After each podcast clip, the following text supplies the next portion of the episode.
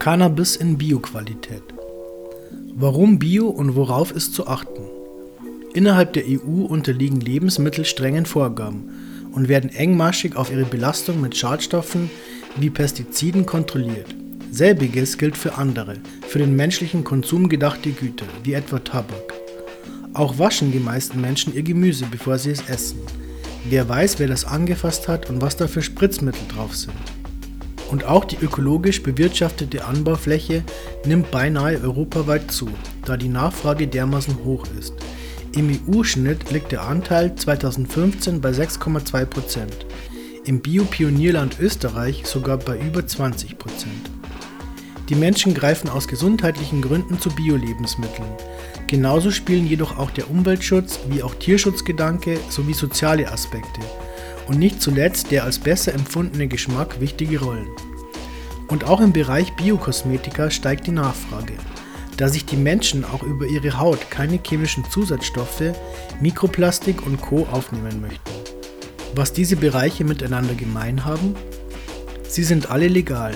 In Europa muss man im Allgemeinen nicht mit der Lebensmittelqualität vorlieb nehmen, die man vorgesetzt bekommt, weil man froh sein kann, überhaupt etwas abzubekommen.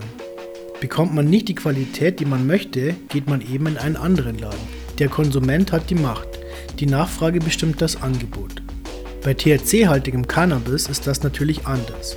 Konsum ist in den meisten Ländern Europas illegal.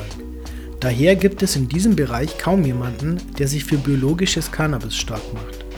Hinweis: Auch in jenen Ländern, in denen der Konsum entkriminalisiert wurde, ist Cannabis trotzdem noch illegal. Es wird nur nicht gestraft nachvollziehbar.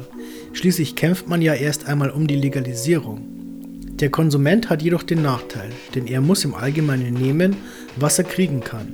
Ganz abgesehen von jenen schwarzen Schafen, die aus Profitgier Streckmittel wie Zucker, Glasstaub oder Haarspray auf das Cannabis auftragen, das sie verkaufen, ist jedoch häufig auf privat angebautes Gras aus schlichter Unwissenheit mit Schadstoffen wie Pestiziden belastet.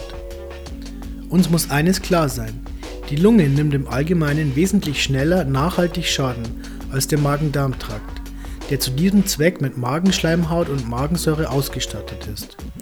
Es stellt sich also folgende Frage. Warum sind wir bereit, Stoffe direkt in unsere Lungen zu inhalieren, von denen getestet ist, welche Reaktionsstoffe durch die Verbrennung entstehen, die wir aber gleichzeitig nicht auf unserem Essen haben möchten? Beim biologischen Cannabisanbau geht es also einerseits um den Gesundheitsaspekt, andererseits jedoch auch um die ökologischen Auswirkungen, die unser Handeln hat. Durch den Verzicht auf Pestizide, mineralische Düngemittel und künstliche Hormone in Anwurzelungshilfen zum Beispiel trägt man zur Minimierung der Abwasserbelastung bei. Durch die Wahl eines Ökostromanbieters kann man den durch die Lampen produzierten CO2-Ausstoß von etwa 1,5 Tonnen auf 0,11 Tonnen reduzieren.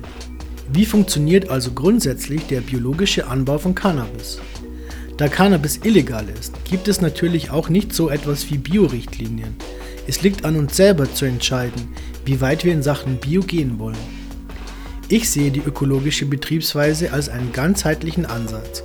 Mein Ziel ist es, durch die Herstellung der passenden Umweltbedingungen und gezielte Maßnahmensetzung die Pflanzen so kräftig, robust und gesund zu halten, dass ich erst gar nicht in die Verlegenheit komme, mir über Pestizide Gedanken machen zu müssen.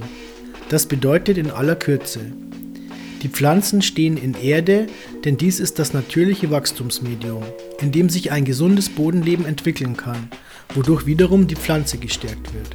Der Licht-Dunkelheitsrhythmus in der Anlage entspricht dem natürlichen Tag-Nacht-Rhythmus. Pflanzen reagieren auf den Stand von Sonne und Mond und passen ihren natürlichen Rhythmus daran an, unabhängig davon, ob sie gerade Licht bekommen oder nicht. Entsprechen die beiden Rhythmen einander nicht, ist es also untertags dunkel und während der Nacht hell, bringt dies das biologische Gleichgewicht der Pflanzen durcheinander und schwächt sie. Es wird viel Zeit in die optimale Anlagengestaltung gelegt. Gleichgültig ob im Zelt, im Kasten oder in einem ganzen Raum gearbeitet wird, gilt, je besser Temperatur und Luftfeuchtigkeit steuerbar sind und je einfacher alles sauber und vor allem trocken zu halten ist, desto weniger Probleme wird es mit Schädlingen geben. Es wird ausschließlich biologischer und daher organischer Dünger verwendet. Dieser stellt die Nährstoffe vor allem in Verbindung mit dem Anbaumedium Erde in jener gut aufnehmbaren Form zur Verfügung, die Pflanzen auch in der Natur, in humusreichen Böden vorfinden. Aus gesundheitlichen wie auch aus ökologischen Gründen wird auf den Einsatz chemischer Pestizide vollkommen verzichtet. Je nachdem, wie streng man bio arbeitet, greift man im Fall der Fälle auf biologische Schädlingsbekämpfungsmittel oder auf natürliche Alternativen wie Nützlinge oder Aromatherapie zurück. Dies sind meiner Einschätzung nach sozusagen die Grundpfeiler, auf denen der biologische Cannabisanbau fußt. Sind diese nicht erfüllt, würde ich persönlich nicht oder nur bedingt von Biocannabis sprechen. Natürlich sind den ökologischen Ansprüchen jedoch keine Grenzen gesetzt. Man kann die Wahl des Stromanbieters genauso wie die Wahl der verwendeten Hilfsmittel ökologisch gestalten. Ich persönlich lege bei meiner Betriebsweise zum Beispiel auch großen Wert auf alte Sorten. Diese sind meiner Erfahrung nach besonders robust und wenig stressempfindlich. Auch auf diese Weise kann man den vermeintlichen Pestizidbedarf gering halten. Auch das Arbeiten nach den Mondrhythmen ist eine biologische Maßnahme, mit der man die Pflanzen kräftigen, den Mitteleinsatz reduzieren und den Schädlingsdruck gering halten kann. Natürlich ist es aber nicht Voraussetzung, um Biocannabis zu produzieren. Viele Wege führen also nach Rom. Sie miteinander zu vergleichen ist jedoch manchmal schwer. Es kommt auf die Ansprüche an, die man an die Qualität seines Rauches stellt. Die Gesundheit wie auch die Umwelt wird es einem jedenfalls danken. In den folgenden Ausgaben finden Sie weitere Artikel zum Thema biologischer Cannabisanbau mit Details zum Thema Anbauraum, Schädlingsbekämpfung und Co.